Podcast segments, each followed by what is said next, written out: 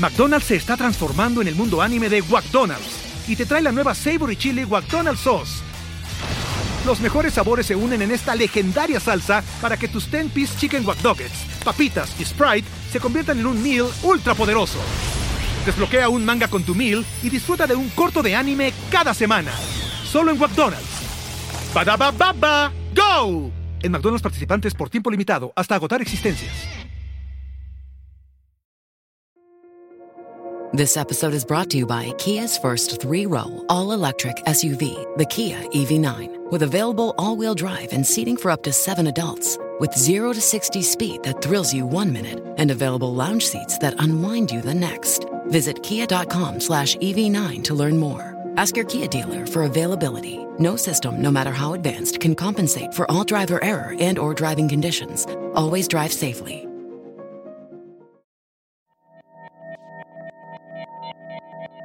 Vivimos en un tiempo en el que se puede ayudar de muchas formas.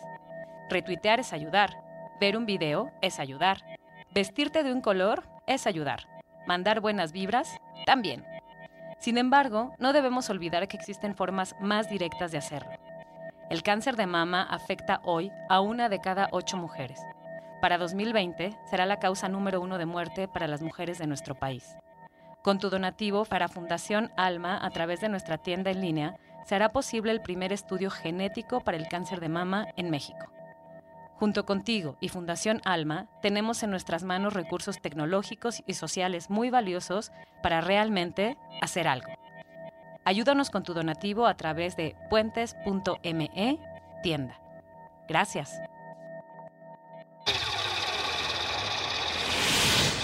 Mandarax. Explicaciones científicas para tu vida diaria. Con Leonora Milán y Alejandra Ortiz Medrano. Puentes.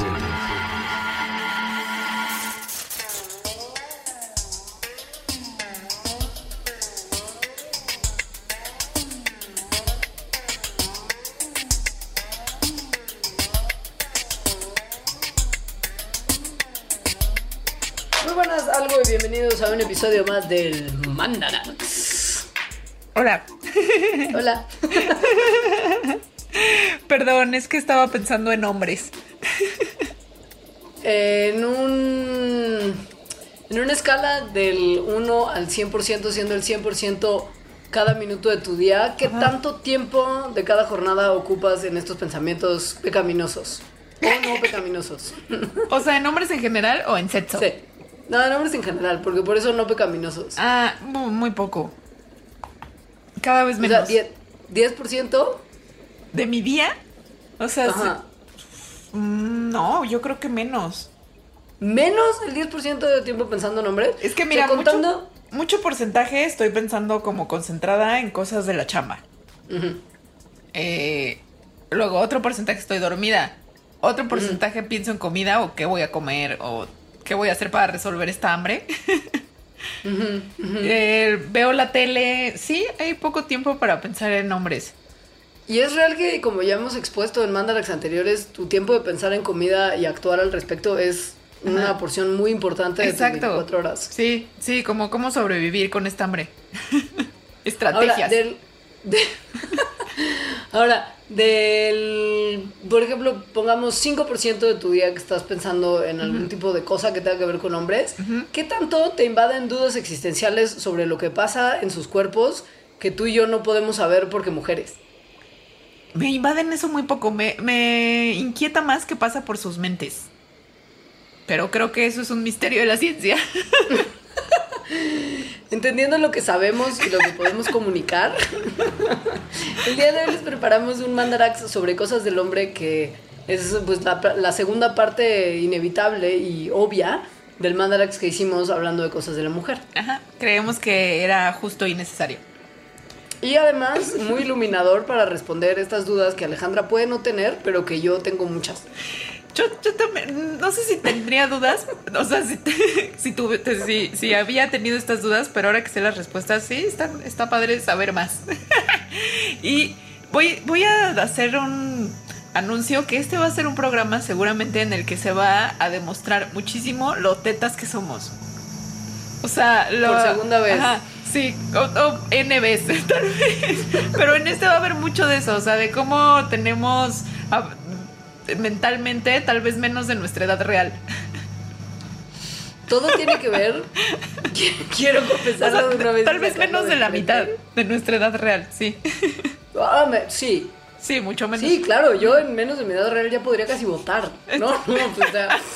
Sí, no, yo mucho menos que mi edad real, digo, que la mitad de mi edad.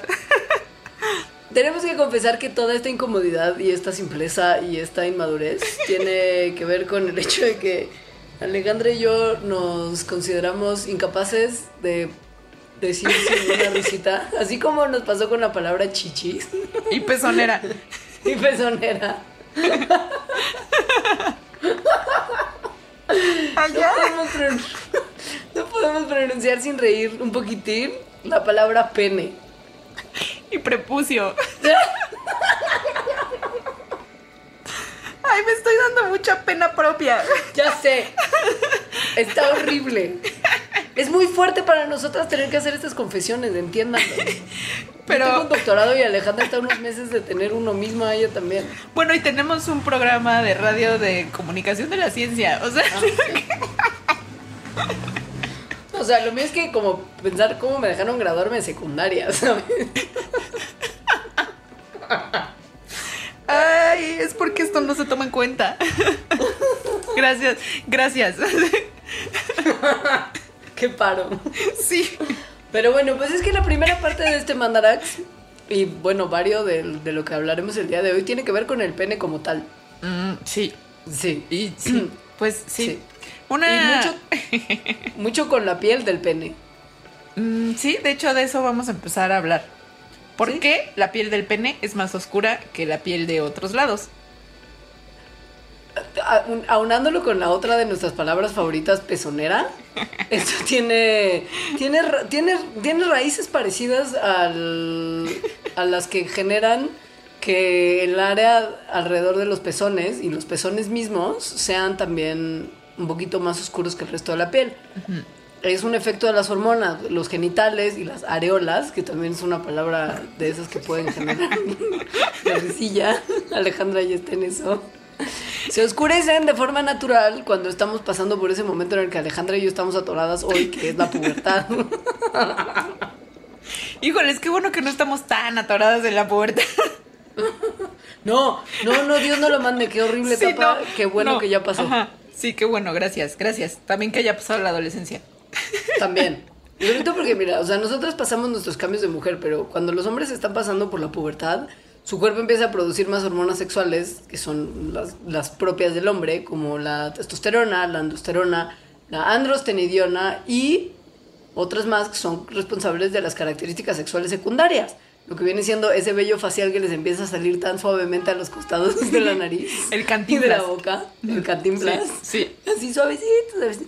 El pelito corporal, que es como tres pelos en pecho. Ajá. Y no sé, y no sé qué más dónde, no sé cómo sea. y, por supuesto, la pigmentación de la piel. Esto Entonces- yo nunca Ajá. lo había, la pigmentación de la piel yo nunca la había considerado eh, característica sexua- sexual secundaria. Y fíjate que No. sí, ajá. Y Pues es que pasa cuando las hormonas sexuales, masculinas en este caso, responden a los melanocitos, que son las células de la piel que producen melanina. Y Es una entonces cosa muy natural. sí, la piel comienza a pigmentarse en las areolas y en el pene. Palabras favoritas de este programa. Ahora, también hay otras cosas que pueden influir en la pigmentación de la piel, sobre todo en la ingle y el escroto, que es de Cam- esas palabras una más. Son la fricción crónica, que es una cosa que los hombres me imagino padecen y de las cuales también tengo muchas preguntas que no se abordarán el día de hoy. Tal vez al final podemos decir preguntas que se quedan sin respuesta. Y por supuesto desequilibrios hormonales, altos niveles de azúcar, como los que se presentan con la diabetes, obesidad. Todas estas cosas influyen también al cambio de color y a la existencia de una coloración distinta en esas áreas. Esto ha iluminado mi existencia de una manera poco útil, pero, pero interesante.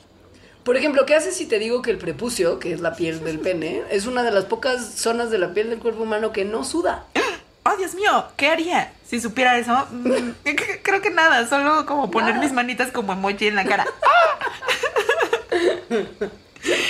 La piel del prepucio es muy interesante en realidad. Vamos a hablar más, bueno, mucho del prepucio en este programa, Sí. pero ahorita nada más les decimos que el prepucio es esta pielecita, tejido, que cubre y protege al glande, que es esta zona de, del pene que es muy sensible y que es la que cuenta con mayor cantidad de receptores nerviosos. Entonces, el prepucio puede detectar movimientos, cambios de temperatura, cambio de texturas. Y su protección es el prepucio. En estropeadores, si usted, señorita, nos está escuchando, el prepucio es el equivalente literal de la capucha que cubre el clítoris y cumple Ajá. un poco la misma función. Y, y vienen del mismo tejido embrionario. Tienen el mismo origen.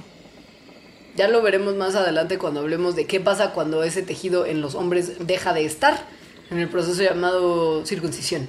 Pero por ahora no, porque tenemos que sacar primero el morbo de encima.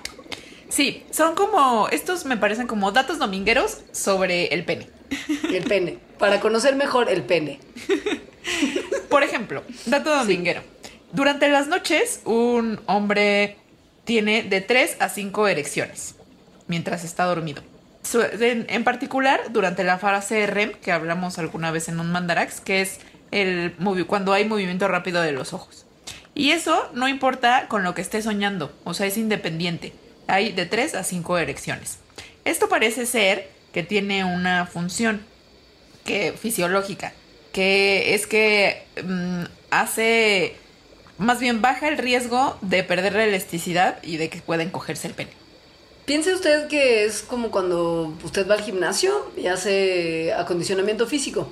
Usted hace sentadillas, lagartijas, abdominales, todo para que sus músculos se mantengan en forma.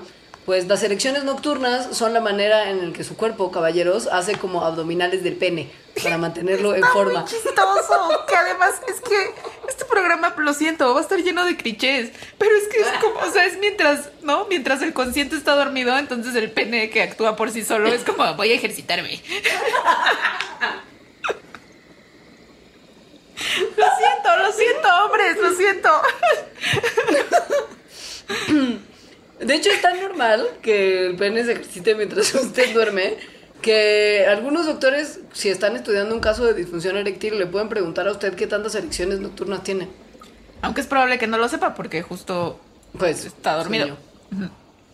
Ahora, entre las cosas que a mí de repente me, me, me invadían antes de hacer este mandarax sobre la condición del pene es que hubo lecón Ajá. las diferencias de tamaño entre el pene flácido y el pene erecto. ¿Es algo que se puede detectar a simple vista viendo un pene flácido o es necesario esperar al momento de la erección para ver de qué tamaño es realmente el miembro viril, ¿no? En estas condiciones. Pues la respuesta es que no hay manera de predecir el tamaño de un pene erecto viendo un pene flácido. ¿Por qué? Porque hay dos tipos de... Penes. Pues sí, iba a decir de hombres con pene, pero...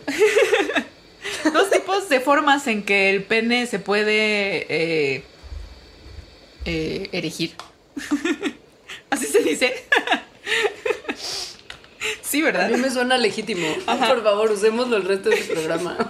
Entonces, estas dos formas en inglés les llaman de una forma bastante jocosa, que son los showers y los growers. Entonces, los growers, que es como los que crecen, efectivamente, Ajá. cuando el pene se pone erecto, crece, ¿no? Y se hace más grande. Pero hay otros muchos hombres que tienen, que son showers. Eh, showers en el sentido de que muestran, o sea, de show. Entonces, el Lo que ves tamaño. es lo que hay. Sí, lo que ves es lo que hay, exacto. Entonces el tamaño de su pene erecto es el mismo tamaño que su pene flácido, solo como, como hinchadito y, y gordo. Ahora, en el cliché máximo, si esto, si uno es grower o shower, o qué tan largo, o qué tan no largo, o qué tan grueso, o qué tan delgado, sea, les produce a los hombres ansiedad. O sea, esto es un cliché normal de que los caballeros están con la posibilidad de desarrollar realmente ansiedad respecto al tamaño y forma de su pene. Decirles nada más que es cierto, la ansiedad del pene es un desorden psicológico Muy común. que muy común que se reporta en estudios británicos por lo pronto en el 30% de los hombres encuestados. O sea, los hombres, el 30% de la muestra de hombres británicos que participaron en una encuesta de 2013 del Journal of Sexual Medicine, o sea, la revista de medicina sexual, estaban muy no satisfechos con el tamaño de su pene. Pero lo que es más loco es que no había relación, y el estudio lo checó, entre el tamaño real del pene y la ansiedad que eso podría generarles y la ansiedad que los hombres tienen. O sea, daba igual de qué tamaño era el pene. Les daba ansiedad de cualquier forma. Algunos estrés, o sea, tenían tanto estrés por su tamaño del pene que temían que otras personas se dieran cuenta del tamaño o de la forma de sus genitales, aun cuando tenían ropa. O sea, como si se pudiera notar a través de sus pantalones. Me pregunto qué pasará con lo contrario. O sea, si a John Hamm, por ejemplo, le da la ansiedad del pene que la gente vea Yo, yo creo, su, magn- su magno tamaño a través de los pantalones. yo creo que le da cero ansiedad. o Si sea, usted no sabe de lo que estamos hablando, regálese googlear John Hamm Pines sí, ahora mismo mientras nos escucha. va a haber mucha ropa, pero también va a Sí. haber pene. Y va a haber pene a través de la ropa. Ajá, sí, sí. Mucho. Mucho. Sí, está, está raro eso. Sí. Pero pues a lo mejor le da ansiedad del otro lado, qué sé yo. No creo. Pero bueno, siguiendo con los clichés, está este Sí. máximo cliché que ya lo dije, que es que el pene piensa por sí mismo y más o menos podríamos mm, decir que sí. Ajá. Sobre todo en la adolescencia, según caballeros, ustedes recordarán que es común tener erecciones en situaciones que no son propicias, lo cual causa obviamente incomodidad. Y eso es porque más o menos el pene es un órgano sexual que trabaja más o menos de manera independiente ya que responde al sistema nervioso simpático, el cual no está bajo el control del consciente. Entonces eso se traduce en que a veces puede haber erecciones que no son voluntarias ni deseadas. Y también puede ocurrir lo contrario. Seguramente también lo han experimentado. Por ejemplo, cuando el estrés o agua fría hacen que haya una disminución en el tamaño del pene, aunque se quiera muchísimo tenerlo en ese momento de un tamaño más grande. le pasó, le pasó a, a George en Seinfeld, ¿te acuerdas? Todo el tiempo. O por lo menos eso decía. O sea, o sea, del 5% que piensas en hombres, un 1% piensas en, en, el- en ese capítulo de Seinfeld. Qué maravilla. Ahora, numeralia. ¿Te parece bien? Un poquito Sí. de numeralia. Sí. A ver. El clímax del hombre dura 6 segundos. Mientras que el de la mujer dura 24 segundos en promedio. O sea, cuatro veces más, muchachos. Pero ocurre tal vez menos en proporción. Sí, por cada, relación, de- por cada relación Sí. sexual seguramente ocurre menos, sí. Sí. Ahora, Ahora, respecto a la eyaculación, para que usted sepa qué está saliendo de ahí, es una cantidad de semen que oscila entre el 1.5 y 6 mililitros, dependiendo de factores que no es necesario mencionar aquí porque da igual, pero que sepa que adentro de esos mililitros hay un promedio de 100 millones de espermatozoides. Son, son un montón. Eso es un montón. Pero no es lo único que hay en grandes cantidades dentro y fuera de su pene. No. Hay en promedio 42 tipos de bacterias en el pene. Eh, si está circuncidado, va a haber un poquito menos. Una cucharada de té, o sea, a teaspoon, una cucharada de esas de cocina Sí. de semen, tiene más o menos 7 calorías. Y esta cifra me encanta, me hizo Sí. pensar en muchas cosas. Uno de cada 400 hombres es lo suficientemente flexible como para practicarse a sí mismo sexo oral.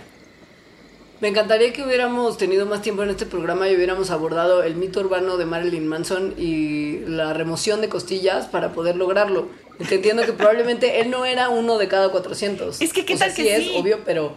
¿Qué tal que sí? Entonces, yo, yo pensé, o sea, es que por esto me sorprendió porque dije, a ver, en mi vida obviamente he conocido a muchos más de 400 hombres, entonces por probabilidad he conocido a algunos que se podrían practicar o lo han hecho sexo oral a sí mismos. La pregunta es, ¿cuántos de los 400 hombres que conoces han intentado practicarse sí Yo creo que sexo oral? yo creo que todos. Neta. O sea, yo creo que sí. Hay que preguntarle a nuestros amigos, pero yo creo que en algún momento de sus vidas al menos se lo preguntaron. Esto quiere decir que, o sea, si estamos poniendo en este mismo saco a todos, quiere decir que tu papá y mi papá en algún momento intentaron eso. en algún momento de sus vidas. Sí. Tus maestros de la escuela. Ya, Leonora.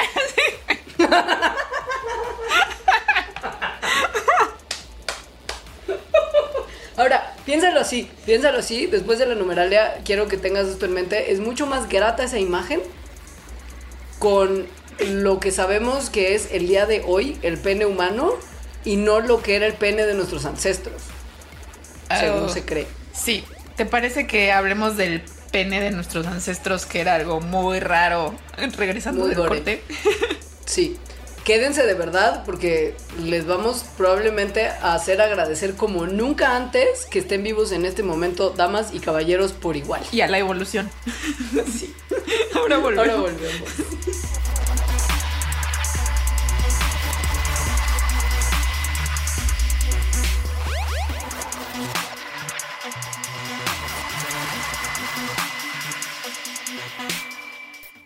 A los habitantes del multiverso que se encuentran en lugares distintos a la Tierra. Necesitamos de ustedes. El accidente de la evolución nos ha afectado. Ahora mismo, el Homo sapiens piensa que este planeta y cuanto le rodea es de su propiedad. Piedad, piedad, piedad. Somos incapaces de olvidarnos de la crueldad. Despreciamos a nuestros semejantes.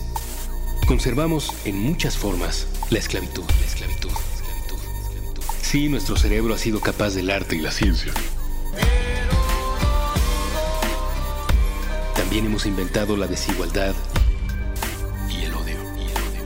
Estamos obsesionados con el tema de las clases sociales. Tendemos a hablar de los otros mediante etiquetas. Hemos diseñado un sistema donde la desgracia ajena nos resulta benéfica. Pero imaginen cómo cambiaría todo si ustedes, habitantes de otro universo, galaxia o planeta, nos demostraran que no somos únicos ni especiales. Ni especiales, especiales. Un solo contacto sería capaz de transformar cuanto pensamos acerca de todo. Ni siquiera tendrían que acercarse demasiado a nuestro aire contaminado. Así que, si están allá afuera, están allá afuera.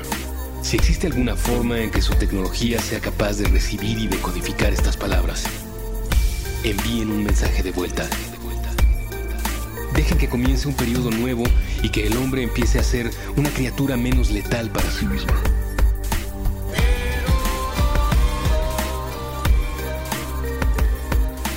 Es importante, es importante y es urgente. Un mensaje de puentes.ml para la vida más allá de la Tierra.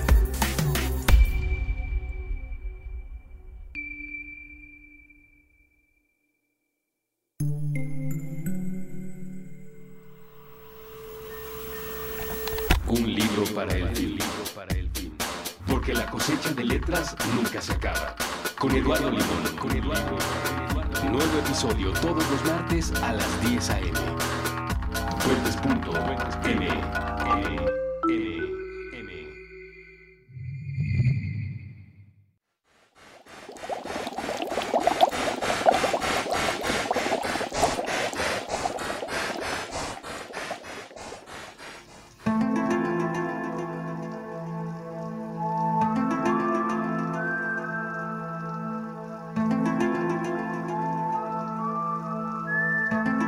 Ok, pues les adelantábamos antes del corte que los íbamos a malviajar un poquito con lo que pudo haber sido si usted hubiera nacido eh, Hace millones de años. nuestra historia, sí, en otro punto de nuestra historia evolutiva.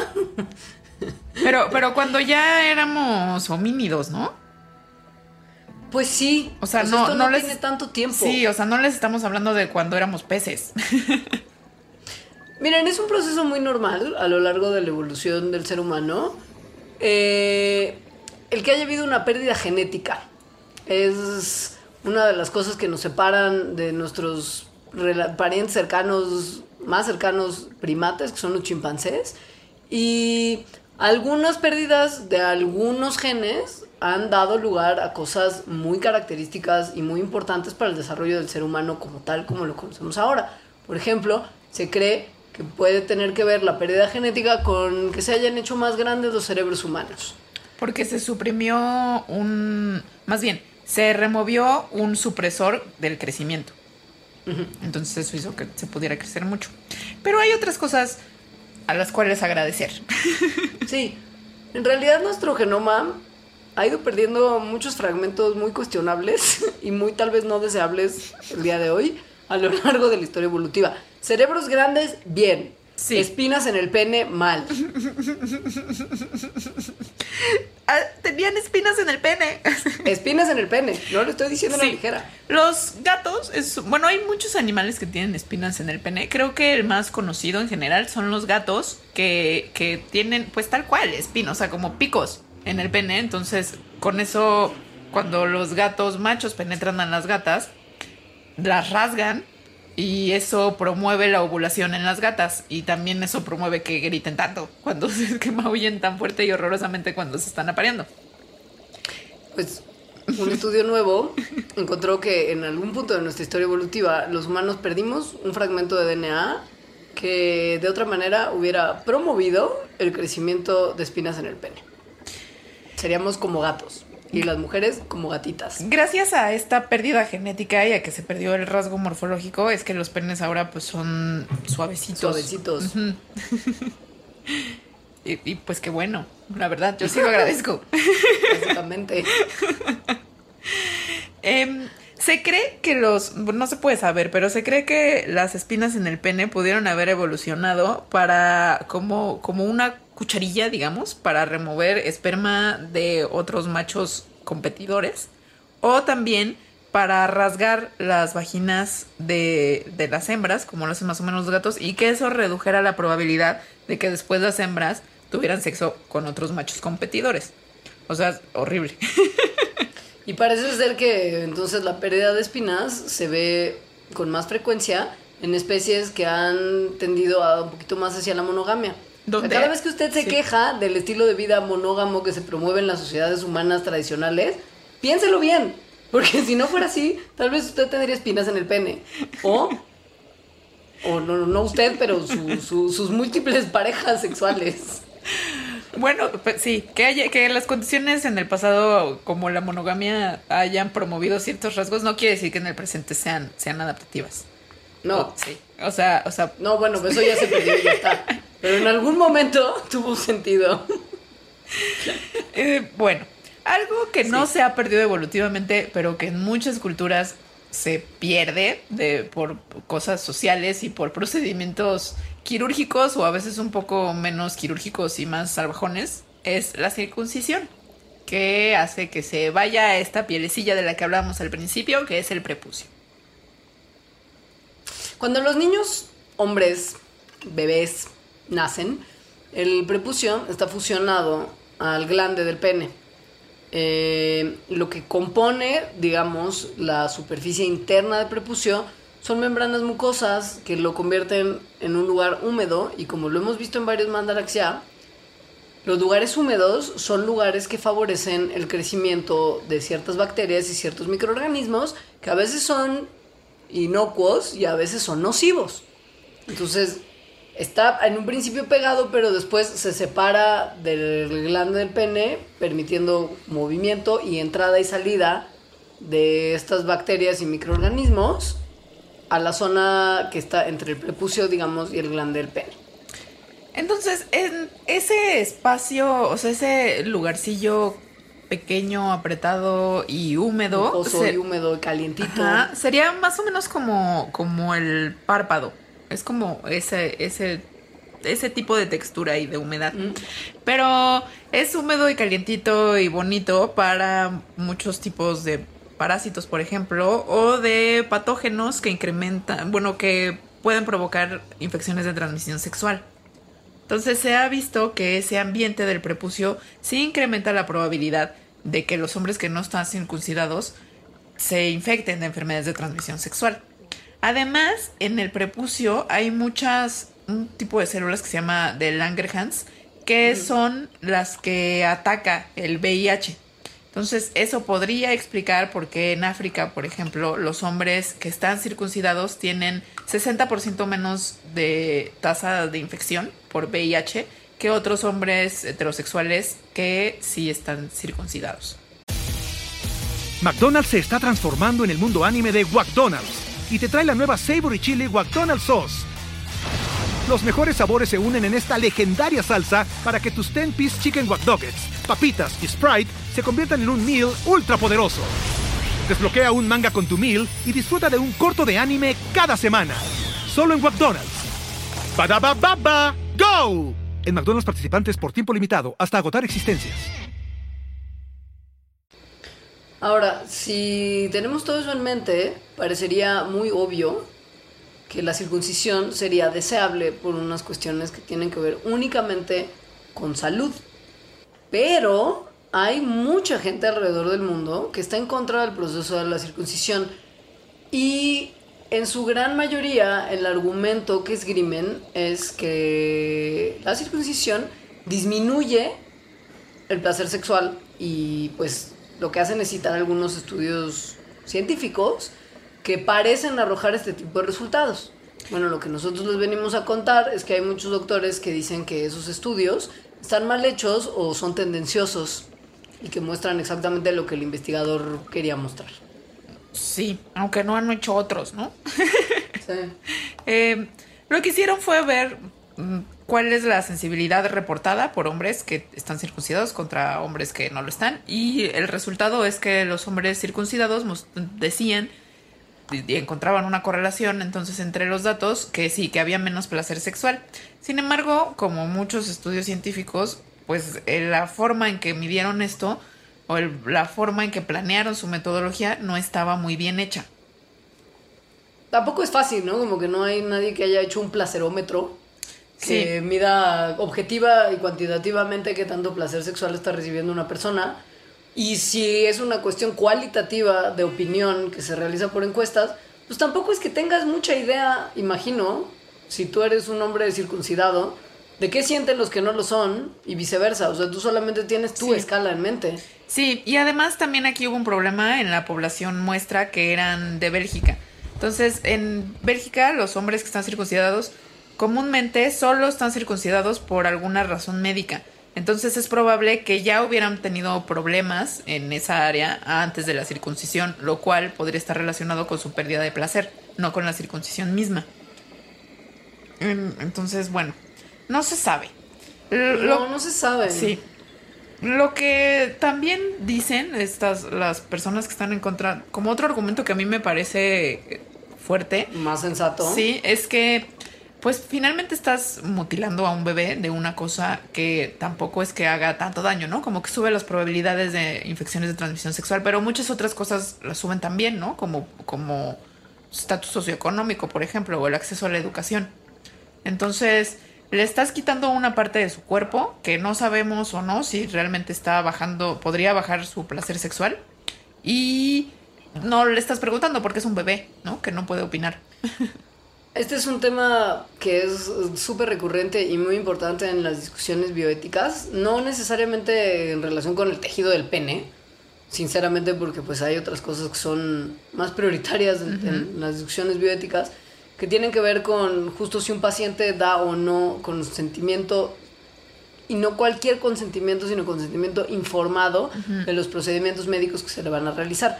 Es decir, para que cualquier procedimiento médico sea válido y considerado bien hecho, tiene que significar que el paciente, en plena conciencia y con toda la información necesaria, comprendió el procedimiento que se le va a realizar y aceptó que se le realizara. La cuestión con esto es que los bebés no tienen manera de entender lo que se les va a hacer, porque Sí, pues no. bebés, pero la operación es tanto más sencilla al momento de la infancia por el hecho de que está, pues en esto como lo mencionábamos, pegada al glande, es un tejido más pequeño. Es más sencillo realizar este procedimiento cuando los hombres son bebés que en la vida adulta, cuando Ah, ya podrían sí. tener consentimiento informado. Sí, aunque se, a los bebés se les realiza sin anestesia, porque no puedes anestesiar a un bebé recién nacido. Y pues hay quien dice que es muy dolorosa la operación. Pues seguramente, ¿no? Yo no soy, yo no soy un caballero, yo no tengo pene, pero yo creo que para un bebé o para un adulto que te corten o que sea chiquito y muy rápido, sí. Lo, lo que lo bueno es que no se acuerdan. Es real. Y si en algún momento esto puede significar una mayor incidencia de infecciones de transmisión sexual, yo consideraría que tal vez vale la pena ese dolorcito inicial para evitarse mucho dolor y malestar después. Pero pues yo no, que yo que te digo. Sí, yo sí. no tengo ello. Ahora, venimos a una parte, mi parte tal vez favorita del programa, porque está muy vaciladora. Sí. que es un, ya no tiene nada que ver con el pene. Mm, O sea, sí, porque lo tienen los que hacen estas cosas. Bueno, sí. Sí, pero vamos a dejar el pene de lado para hablar de algo que es de las cuestiones más misteriosas y más favoritas para nosotras, que es la conducta de los caballeros, que puede o no tener relación con su pene y su circuncisión y su tamaño y su erección y lo que sea, No. pero que pues está padrísimo. Además también tiene relación con una cosa que a mí me gusta mucho que son los premios Darwin, de Darwin Awards. Entonces, los premios Darwin se dan eh, a personas, es una cosa como de humor negro, a veces bastante Biológico. cruel, pero en general chistosón. Han existido por más de 20 años y se le da a una persona que murió en una forma extraordinariamente idiota. Y por lo tanto, al morir de esta manera, protegieron a, la posa génica humana, es decir, a los genes que quedan entre todos los humanos que seguimos vivos, y así incrementa las probabilidades de la especie para sobrevivir mejor. Eso creo que está un poco mal evolutivamente, pero yo diría que incrementa más bien, bueno, mejora el pool genético en realidad, en general. O sea, quitaron sus genes de esa población, de todos nosotros. ¿Por qué? Porque murieron de una forma idiota, entonces no quieres tener genes de esas personas.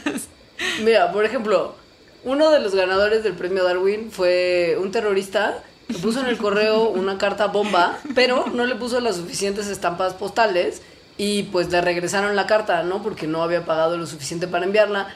Y cuando la vio en el correo, porque idiota, la abrió y pues muerte, porque tarado.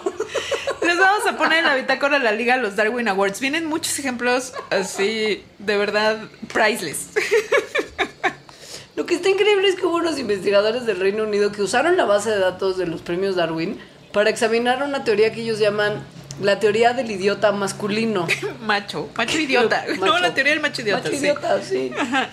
Eh, para ver si los hombres tienen una mayor inclinación generalmente, o sea, general, para extender su capacidad de tomar riesgos hasta lo que ellos llaman la capacidad de tomar riesgos idiotas. Porque bueno, sabemos que de repente los hombres tienden a practicar deportes extremos con más frecuencia que las mujeres y hacer algunas cosas que tienen que ver con comportamientos más riesgosos que los que una mujer adoptaría de manera normal. Pero ellos lo que analizan son los que llaman ya riesgos idiotas. O sea, que es que no puede ser como se le ocurrió a alguien. Lo que hicieron fue revisar la base de datos de los premios del 95 al 2014 y ver de estos premios cuántos habían sido dados a hombres y cuántos habían sido, sido dados a mujeres. Eh, también vieron cómo había pasado, o sea, que efectivamente la persona se había muerto, o sea, que pudiera ser verificable esto, y que la persona en el momento de su muerte había tenido un sano juicio, por lo tanto, pues esa persona mostraba una, una aplicación muy ma- sorprendentemente mala del sentido común. Lo que estudiaron entonces fueron 332 casos, que eran los confirmados por el comité de los premios Darwin, que eran reales, y excluyeron los 14 casos de muertes que involucraban parejas aventureras, ¿no? Porque pues eso ya rebasaba las, las necesidades del estudio. Entonces, el total de los casos fueron 318, de los cuales un número mínimo de 36 ganadoras del premio Darwin eran mujeres. Los otros 282 ganadores de los premios Darwin, que es el 88.7%, eran hombres. Entonces, bueno, esto podría significar que, que, ¿no? La teoría de que los hombres tienen, tienden a hacer cosas como ellos mismos dicen, estos no son mis palabras, más estúpidas, en el sentido de que hacen cosas más riesgosas. Aunque también puede haber ahí un sesgo de género porque este número, según yo, es muy similar al de los premios Nobel también, y eso no quiere decir que los hombres sean más inteligentes o mejores investigadores o mejores escritores, sino que hay sesgos de género por muchas otras cosas. Por ejemplo, em, eh, los hombres son, es más probable que mueran en accidentes de tráfico que las mujeres. ¿Por qué? Porque manejan más, ¿no? Nada más por eso. Entonces, los hombres es más probable también, bueno, son más propensos a jugar deportes de riesgo. Mm, Y no porque, bueno, al menos yo no considero que sea por algo inherente de ser hombre en el sentido biológico o de genes, sino No. porque socialmente está más aceptado, ¿no? O juegan desde chicos más cosas así y al final les Es gusta más que a las mujeres. Claro, es una tendencia cultural. Ajá. O sea, tienden a hacer más deporte extremo y tienden de repente a hacer cosas más peligrosas culturalmente. También- Pero lo que sí está bien interesante es que hay más hombres que admiten a la sala de emergencias de los hospitales que mujeres. Sí.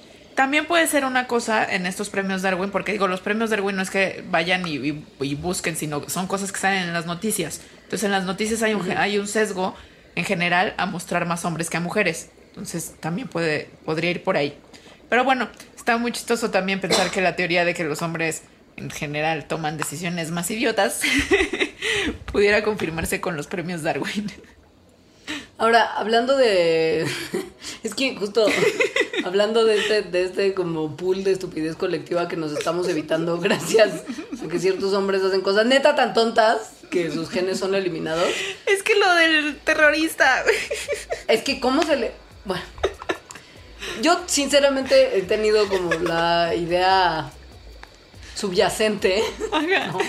cero confirmada y muy poco científica, de que eventualmente los hombres como tal van a desaparecer. Ah, yo creo que O sea, ya no lo tengo- hemos hablado, de hecho. Sí, claro, Sí. por supuesto. Te digo que en el momento en el que logren fusionar dos gametos femeninos para dar lugar a un feto viable, en ese momento se acabó. Estamos cerca. Pero justo no hay, o sea, yo lo, yo lo digo como en una cosa de predicción futura Chaira Walter Mercado, sin ningún tipo de evidencia, ¿no? Ahora, lo que es bien interesante y que analizaremos después de un corte más, es que sí hay ciertas cosas relacionadas con los hombres que se están de alguna manera perdiendo o están tendiendo a perderse en un futuro evolutivo por azares del destino. Y que está bien interesante lo que podría pasar si esto se pierde. Bueno, hablamos regresando de esto. Tengan miedo.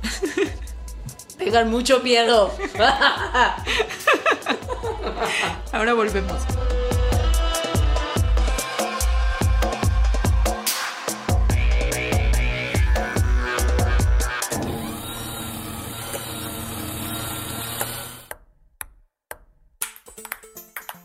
Prestar pensamientos, pelotear partidos, platicar películas, palidecer por placer, pintar paisajes públicos, postularse para Padawan, pasear por planos paralelos, percibir pequeñas partículas, por palabra procrear planetas para par, progresar por plataformas pixeleadas, pulir parlamentos, proteger paraísos, pa, pa, pa, pa, pausar.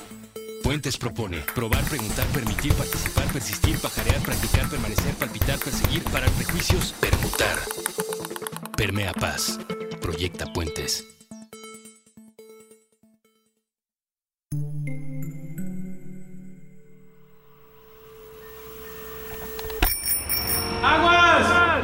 Recuperando nuestra relación con el H2O. Con Elías Catán y Andrés Vargas.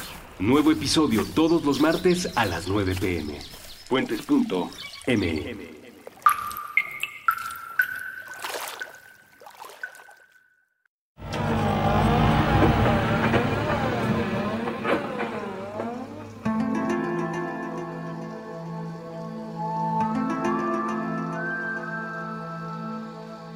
Hola, ya volvimos para hablarles de cosas del hombre que están desapareciendo.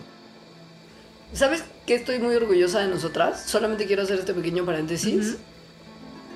Que en primera no hablamos tanto del pene, como yo predije que íbamos a terminar haciendo nada más, pues, o sea, hemos ahondado en otros temas. Y después hemos mantenido mucho más bajo control nuestras risas adolescentes con la palabra pene que en otros programas del Mandrax.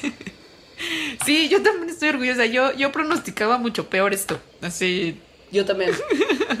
Porque además también mencionamos glande, escroto, prepucio y areola. Ya no puedo más. Solo lo tenía que sacar de encima porque ahora vamos a hablar de una cosa que no tiene nada que ver con ninguna de las anteriores. Tiene que ver con lo que hace a los hombres hombres a nivel genético. Sí. ¿Puede ser? Eh, Sí, sí, sí, eh, bajo salvedades escuchan el programa de XX y Y o no sé cómo le llamamos. Ajá. Pero sí, típicamente de- ¿no? De- se define cromosómicamente a una mujer con dos cromosomas X y a los hombres con uno X y uno Y. Sí. Y En seres humanos, por lo pronto.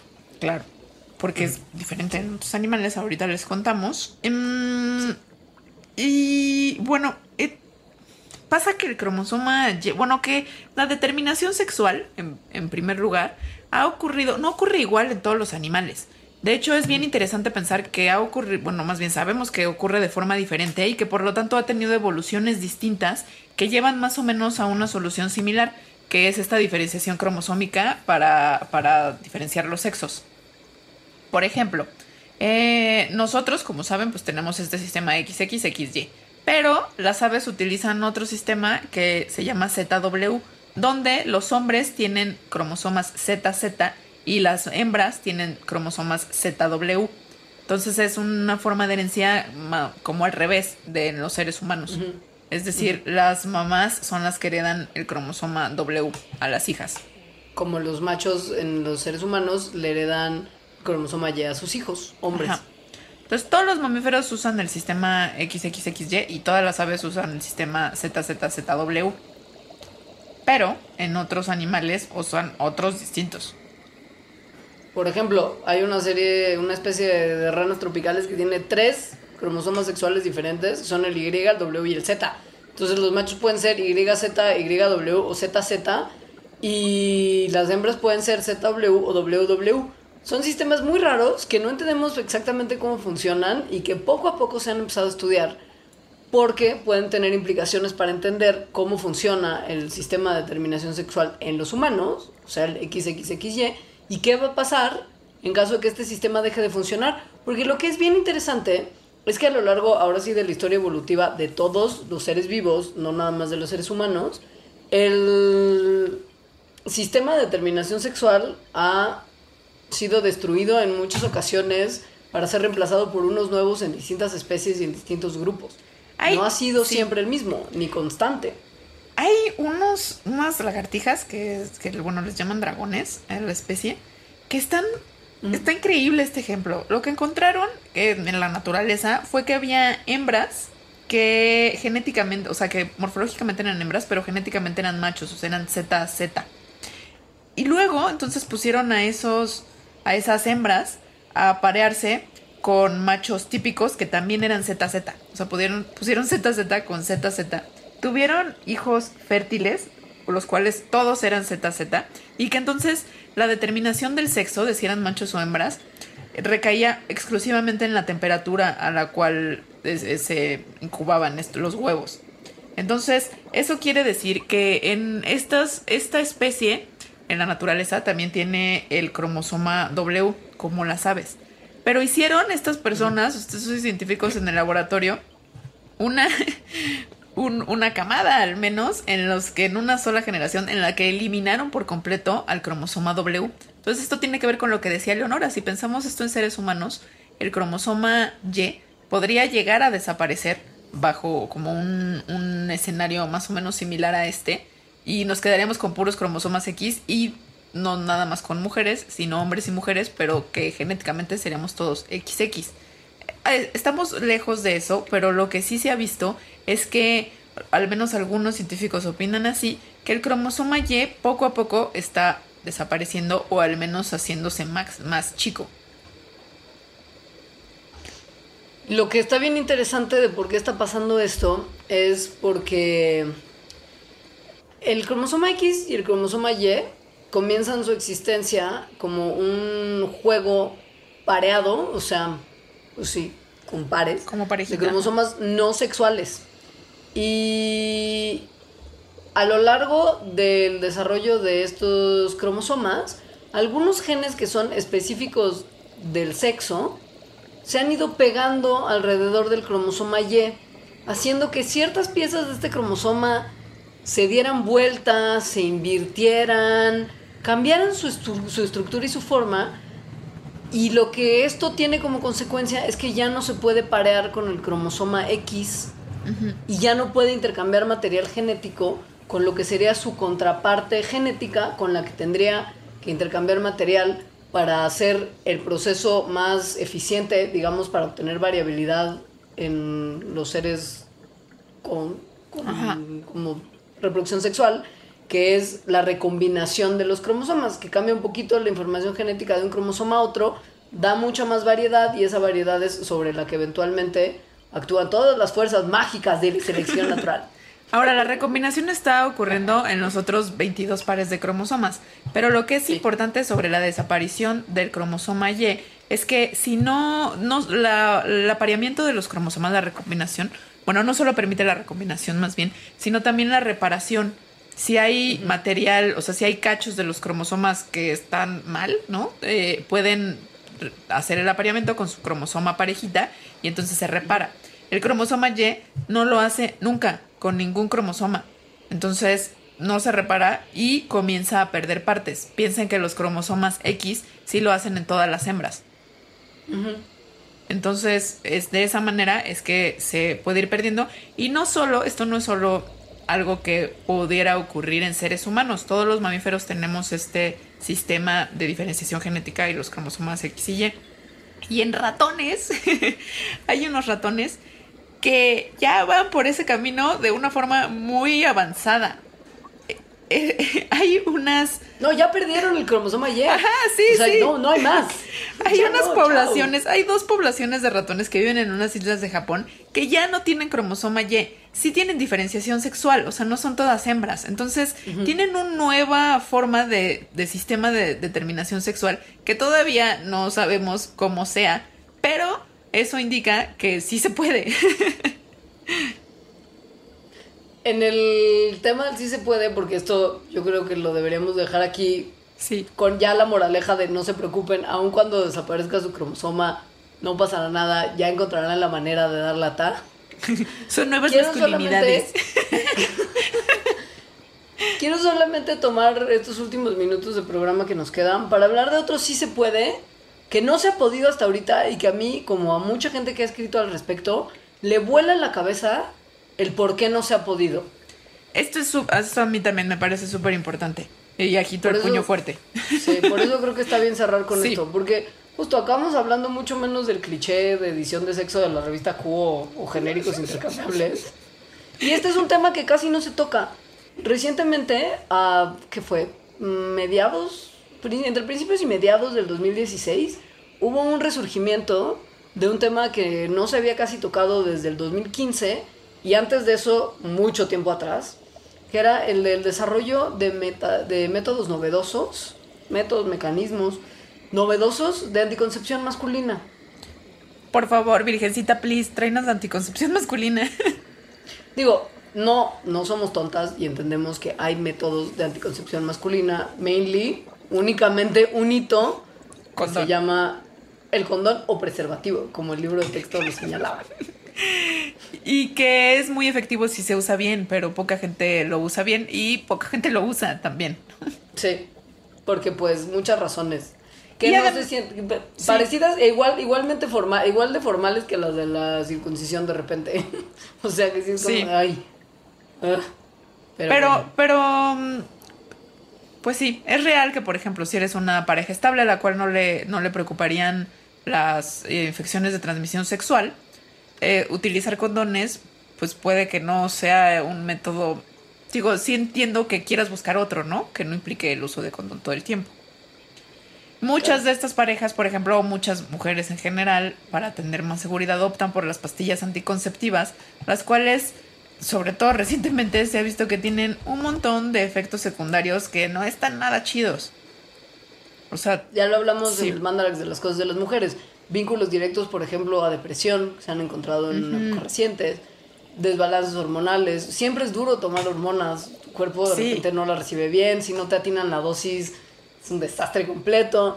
Y pues la pregunta en millones, oye, a ver, ¿por qué siempre tiene que recaer en el cuerpo y la salud mental y física de una mujer el llevar a largo plazo un método de anticoncepción y no se ha buscado o conseguido un equivalente para los hombres. Es decir, un método que sea a largo plazo o por lo menos constante, que no implique estar usando pequeñas bolsitas de plástico que se tiran a la basura cada vez y que además generan una cantidad de desperdicio y de gasto Sí. insólito. Y se piensa en algo que tampoco sea tan permanente como una vasectomía, pero que sea un intermedio, algo equivalente a, por ejemplo, el uso de un DIU en una mujer, si queremos algo no hormonal. se le ha llamado en general a este anticonceptivo masculino como la píldora de los hombres. En, en ese sentido, ¿no? De que, de que sea una cosa que, que pudieran estar utilizando y que no fuera un condón. Pero bueno, lo- los esfuerzos que se encaminan hacia eso no es exactamente una píldora. De hecho, no, es para nada una píldora. Lo más cercano que se tiene hasta ahora es de hecho una inyección. Y no tiene nada que ver con hormonas. Que esto es una cosa que es buena, no es algo malo, es Ajá. bueno. Lo que, antes de ya describir el método que, que, que se tiene ahorita como única posibilidad, solamente quiero recalcar una vez más cómo puede ser que este sea en 2016 el único método que se está empezando a pensar como en una alternativa viable.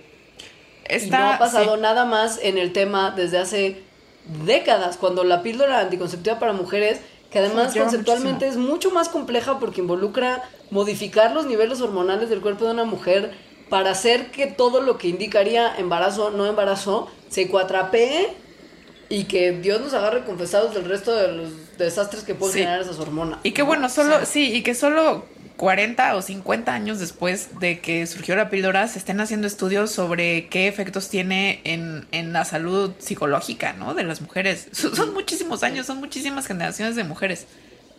O- sí. Conspiraciones. Pues hay un artículo bueno, que, ese es- que pondremos en la Sí. bitácora sobre eso, ¿no? Sobre un poco conspiración. Bueno, más bien, ¿de dónde viene, vino esta idea de por qué enfocar los esfuerzos en controlar las hormonas de las mujeres en vez de ver a los hombres? Y es por, por, por muchas cosas un poco triste.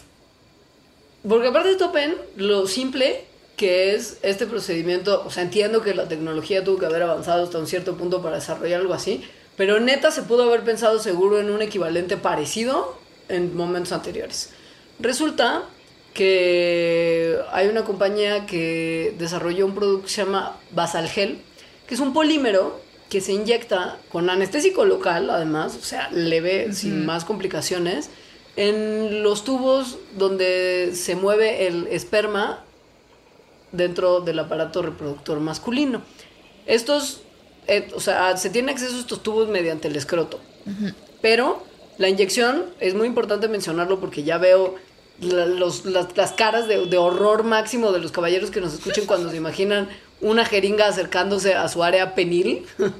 No se inyecta ni en el pene ni en los testículos. Se inyecta a través del escroto de una manera prácticamente indolora, con anestesia, todo bien, Sí. todo seguro. Y lo que hace es un polímero, es como si fuera una gotita de pegamento, tal cual. De cola loca. Ajá, sí. Bloquea que pase, o sea, que salga el esperma. Y lo que está padre también es que es reversible por una segunda inyección que lo que hace es disolver a este polímero. Pues es como una vasectomía reversible que tiene que ver con una barrerita que se le pone a los espermatozoides para que no puedan salir. Entonces, sí. Sí, no, lo único que no se sabe es, bueno, cuánto duraría el efecto de este gel y qué tanta eficacia, porque apenas están empezando a probarlo y están lejos de los estudios clínicos. Bueno, no tan lejos, los estudios clínicos empiezan en algún momento de este año, pero como sabemos, tienen muchas fases y de aquí a que se apruebe por la FDA pasará un tiempillo ya. Se tiene que evaluar qué tan, qué tan reversible realmente es, si tiene algún tipo de efecto secundario, pero ahora se ve súper prometedor hasta este momento. Está, a mí me parece padrísimo. Ahora, hay otra cuestión asociada a que si esto existiera, que es que, por ejemplo, se les preguntó a, a mujeres si confiarían en que los hombres están llevando de manera adecuada su el método anticonceptivo y la mayoría de las mujeres dijeron que no.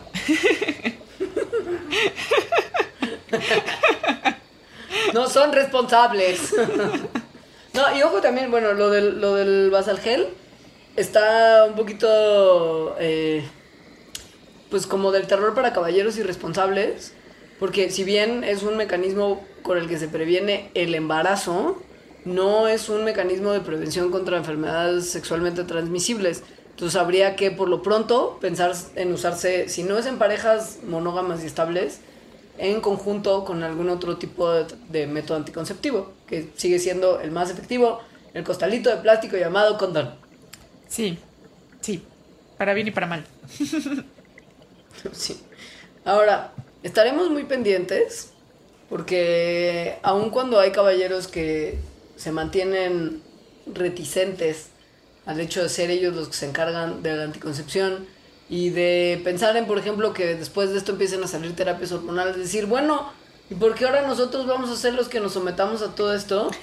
Sí hay un montón de caballeros que están muy dispuestos, sobre todo en naciones de primer mundo donde se han hecho encuestas al respecto, están muy dispuestos a poner sobre sus hombros la labor de llevar el método anticonceptivo más permanente, digamos, y liberar de esa forma la carga hormonal que las mujeres están teniendo que recibir si ese es su método de anticoncepción predilecto. Que habla muy bien de ellos. Sí, sí habla muy bien de ellos. Ya hay que irnos a vivir al primer mundo. ¿Quién nos va a dar trabajo ahí? ¿Los pingüinos? ¿Los osos polares? Ahí solo hay eso. Muy bien, pues les ponemos esas cosas que dijimos en la bitácora y escríbanos en nuestras redes sociales que son de Mandarax, el Twitter es arroba Mandarax, mi Twitter es arroba lita-emo. Yo soy arroba leos y nuestro Facebook es facebook.com diagonal Mandarax, lo explica todo. Muchas gracias por escucharnos. Los queremos. Adiós. Los y las queremos. Sí, les queremos. Bye. Les queremos. Les querimis. Les querimis, te quiere, liniri. Bye. Bye.